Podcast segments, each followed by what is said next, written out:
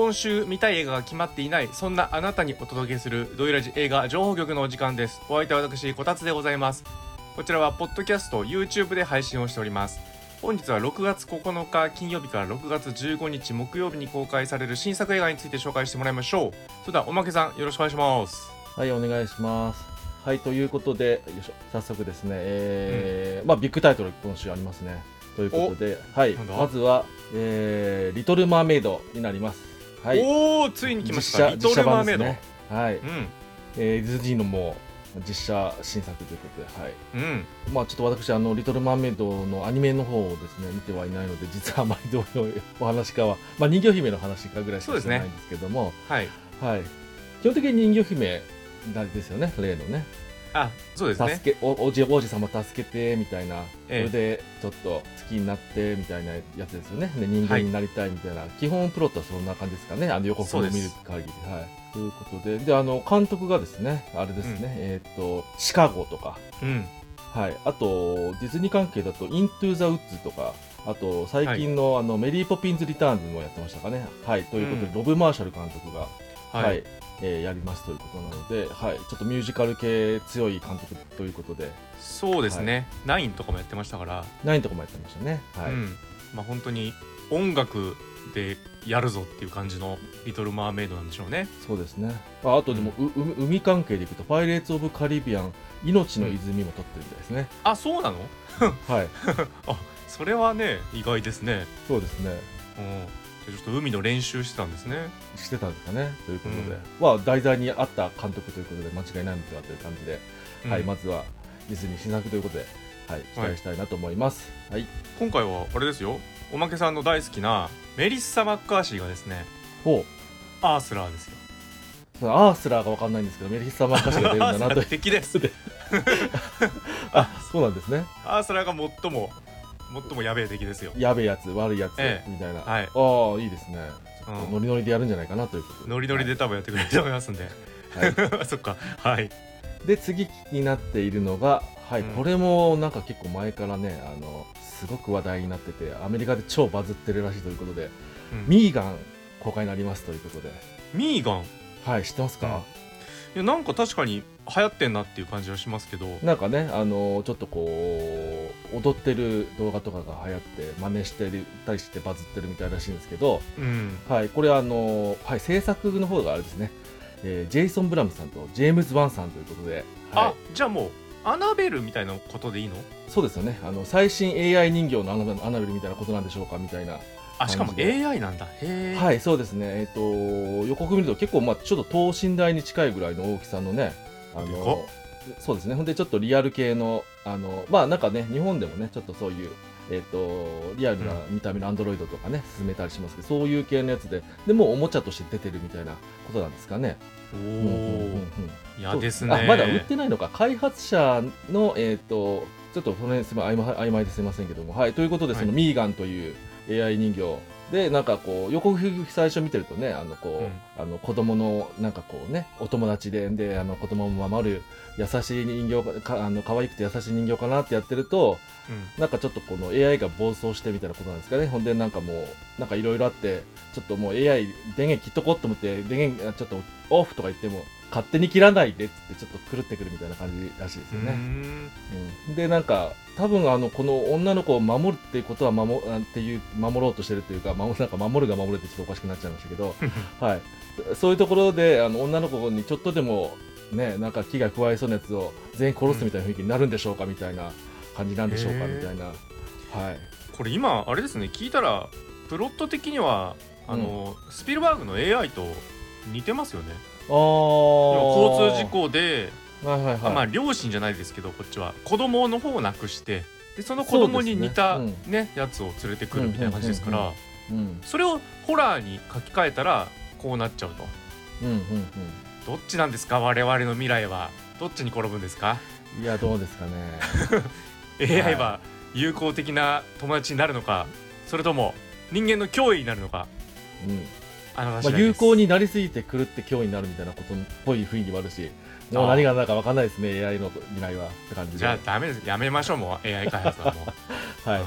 まあそんな感じでねもうそうですね。もはやもう AI AI のことなんかもう今年なんかもうみんなね AI、AI だって言ってるぐらいなんで、うん。そういう意味でもちょっとみんな見て、あの、いろいろ気持ち備えた方がいいんじゃないかという感じで、そうですね見てみたいなと思います。10年後ぐらいもこの情報局はあの AI にしか発信してない可能性ありますからね、そうですね。はい。うんはい。で、次気になっているところでいきますと、これは、えっ、と、は日本映画のちょっと注目作ですかね、今あの、今週の。はい。えー、水は海に向かって流れるになります。おー大好きですお、早い。これあれなんですか、もう、あのー漫画原作そうですねほんほんほん。1でも2、うん。3巻ぐらいですかね。うんうん、それぐらいので結構終わってる。うん田島列島さんの。はい。うんうんうん。そしたらもうなんかあれですね、映画にもうもともとしやすいサイズっぽい、そうですね。漫画で3巻だとね、という感じで。うん。はい。で、そのど、あの、はい、田島列島さんの同盟、えーコミックをですね、あの、これまたあれですね、あの、小田さん的にはちょっとポイントで、えーそしてバトンを渡されたの前田哲監督がまたあ試合そうなの？するということで、あはい、へえじゃあいいじゃん。そうですね、はい。で、えっ、と、主演が広瀬すずさんですかね。はい。あー広瀬すずか。なんか、もうそんな感じですか、そうですね、なんかもう、あのー結構予告見ると、もう若くないんだなという役をやってるんですか？い、やそうなんですよ。そうですよね。これちょっと年の差のあるね、ふんふんふん。まあ男女間のなんなんていうかこう、まあ、やり取りみたいな感じなんで、ふんふんふんふんふん。やっぱ若手イメージが広瀬すずさんには私ずっとありますんでそうですよね。上側ですかっていうそうですね、もう言うてもそういう、もう、あのー世代になってきたなという感じがするんですかね。はい。わあこれはちょっとねあの時間が水のように流れてるなっていうのを感じますね なるほど。はい。はいはい、ということで、はい、あのーそんなね、小田さんももともと好きだということで、で好きなかん、映画を撮った監督もやってますということで、うんはい、ぜひ見ていただきたいなと思います。はい。ええ男の子はちなみに誰やるんですかね？えーっとね、えー名前が大西陸さんという方で、出演作見ると、すげえ出てるキングダムとか出てますね。ルローニケンシン最終章とか、なんか子役とかだったんですかね、その頃。そんなことないか。そんなことないですかね。数年前ですもんね。いやでもたくさん出てちょっと出演作すごくあるんでうんうんうん。意外、あ、うんでもやっぱり少年時代とか書いてあるから、子役的なあれなんですかね、もともとね。そうでしょうねうんうんうんうん。子役として結構活躍されてた方が、まあ、とうとう主役級ということでね。で、そろそろもう、あの、高校生ぐらいでみたいな役でうんみたいなことなんですかね。はいはい。おーじゃあこれからちょっと期待の方かもしれませんそうですね。注目してみるといいかもしれないですね。はい、はい。はいで、次気になってるのがですね、うんフランス映画になりまして、はい。うんえーとタイトル、テノール、人生はハーモニーという映画になります。おおテノール、はい。テノール。もうなんかね、どういう映画かっていうのがもうね、タイトルに表れてますけども、そうですねこれなんかあの、あれなんですよね、あのー劇場予告で見てちょっと気になったって感じでですね、うなんかあのーちょっと知ってる人が出てるとか、知ってる監督だって感じじゃないんですけど、そうですね、なんかあのー主人公がですね、寿司の配達でですね、なんかこのオペラ座のなんかところでなんかこう練習してるところに寿司届けに行ったらですね、うん。なんかまあ歌っててですね、お前邪魔だぜってなんかこうあのそこの生徒に早く帰れみたいに言われたら、うん。なんかこう腹立ったのか、そこであの一節歌ったらですね、あのそこで教えてる先生にこいつうまいんじゃなんかいいんじゃねってなんか目つけられて、まあテノール歌手になっていくみたいな展開で最初。いうこと？いや歌うっていうのは。かんないですけど。そうそう。でもこ、なんかね、もともとララッパーなのかな？そうそうそう。あはい。あララッパラップそをやったわけですね。ラップをやってて、なんかその、そうですね、そこで、こう、オペラの、なんか先生に、まあ、出会ってて、なんかこう、うん。そうですね、テノール歌手になっていくんだなっていうことっぽいですね。で、なんか、なんか、あの予告とか見るとですね、なんかこう、うんその、なんかラップバトルみたいなの出てて、なんか、こいつは最近なんかこう、なんかそうやって、オペラとかやってんだぜ、みたいなディスされてたりしてる、なんか予告で入ってとかして、はい。へえなんか面白い、なんかなかなかこう、なんか見ない感じのね、あの展開で、ちょっと気になってるんですよね。うん、いやそうですよねだってラップってだってそもそもそのまあメロディーとかって別にそんなに気にしなくていいジャンルですから、うんうんそれ聞いてテノール歌手になれるってうんうん。うん。発想になるんだみたいなね不思議さがありますよねそうね。うん。へえどんだどんだけいい声聞かせちゃったんだろうみたいなことですよね。そうね。いや、いい曲聞かせてましたよ、なんか、こう、みたいな感じで。はい。はちょっと気になってます。はい。あうん。で、次気になってるのは、またこの、今週フランス映画がまた続きまして、うん。アニメーションになるんですけども、はい。タイトルが「プチニコラパリがくれた幸せ」というタイトルになります。プチニコラ。プチニコラですね、はい。はいフランスで50年以上にわたって愛され続ける児童書プチニコラっていうのがあるらしくてそれの味あそうなんだ。えー、とアニメーション映画化ということなんですけどなんかストレートのアニメーション映画ってなくてその親友同士でもある原作者2人の波乱に満ちた人生にプチニコラの物語を交えてまあこうなんかいろいろえーノスタルジーと創作の喜びに満ちた作品として描き出すということで、はいあのーそうですね、えー、と作家さんたちの人生とこの、えー、と愛され続ける、えープチニコラという、えーものをこういろいろ交えて見せていくというタイプな、えー作品ということでなんかそういう作りがなかなかちょっと興味があって気になりましたねうん。ということで,、はい、で一応そのなんか、えー原作のイラストレーターである方が、えー、と今制作にもグラフィックの制作にも参加したりとかしてるということもあったりとかして、えーとうん。そういうところでも本人たちがちゃんと、あの関わってるってところでもなんか、えー、と信頼できるんじゃないかという感じで,、はい、でこちらですね2022年去年ですかねアヌシー国際アニメーション映画祭で最高賞を受賞したということになってるそうです。へえ、あいいね。こうだから要はプチニコラそのものじゃなくてやっぱその周辺のうんうんうん創作秘話みたいなところがメインにな出ってるんでよね、んですすよね多分ね。うん、でそれがアニメーションになってるっていうそうですね。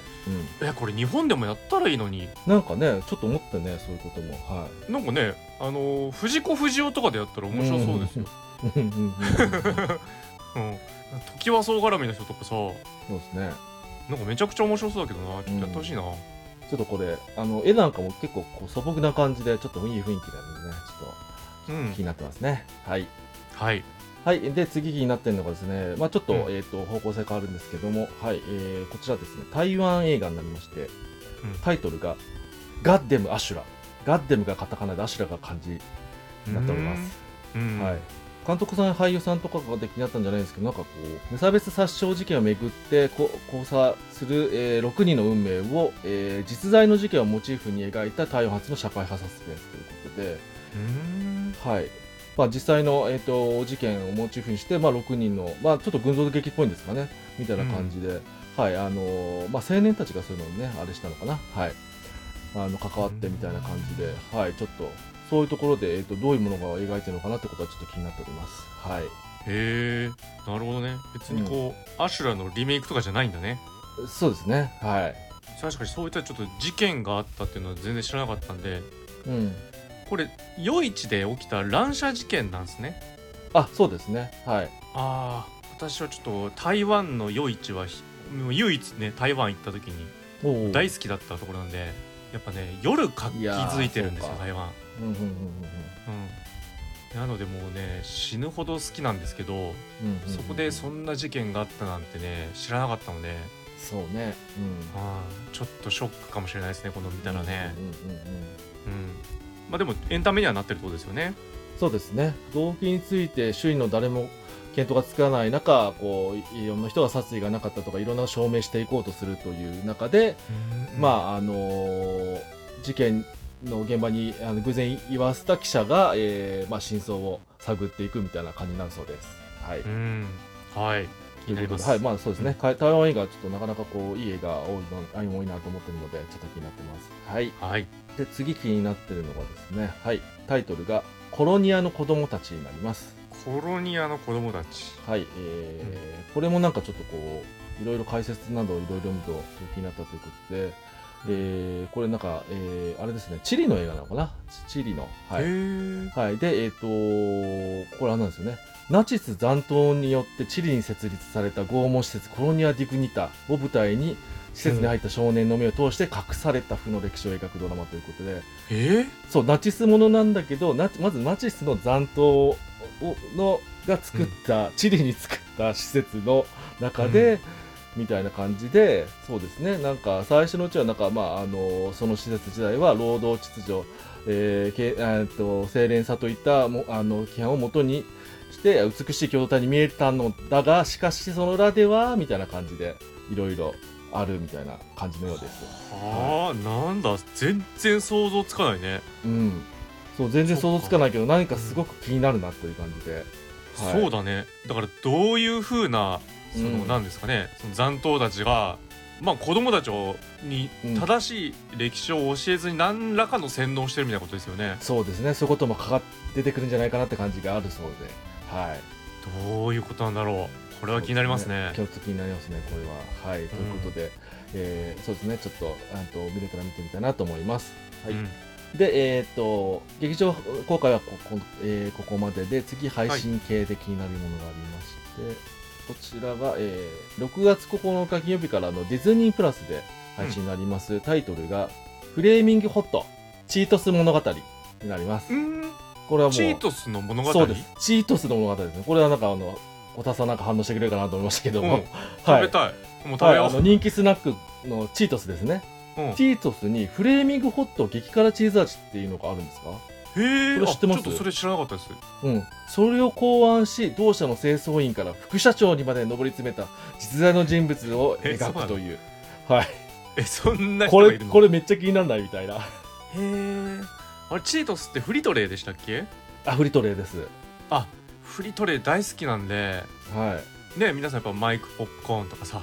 うん、あごめんなさい。ああと他のが今出てきませんけどそうですね。なんかね、美味しいのいっぱいあるんうんで、うんうん。大好きではあるんですよ。